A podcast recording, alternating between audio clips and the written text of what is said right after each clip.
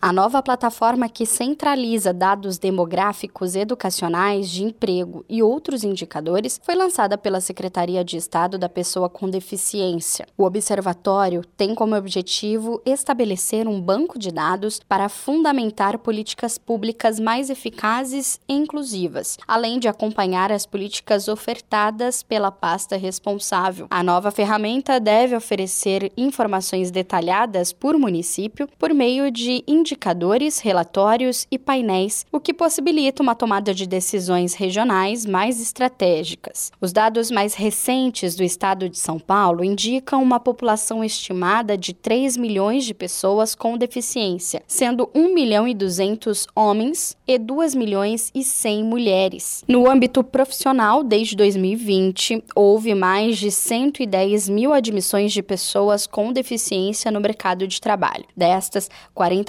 10% têm deficiência física, 18% auditiva, outras 18% deficiência visual, 15% são deficientes intelectuais e 3% têm deficiência múltipla. Agência Rádio Web de São Paulo, Larissa Diamantino.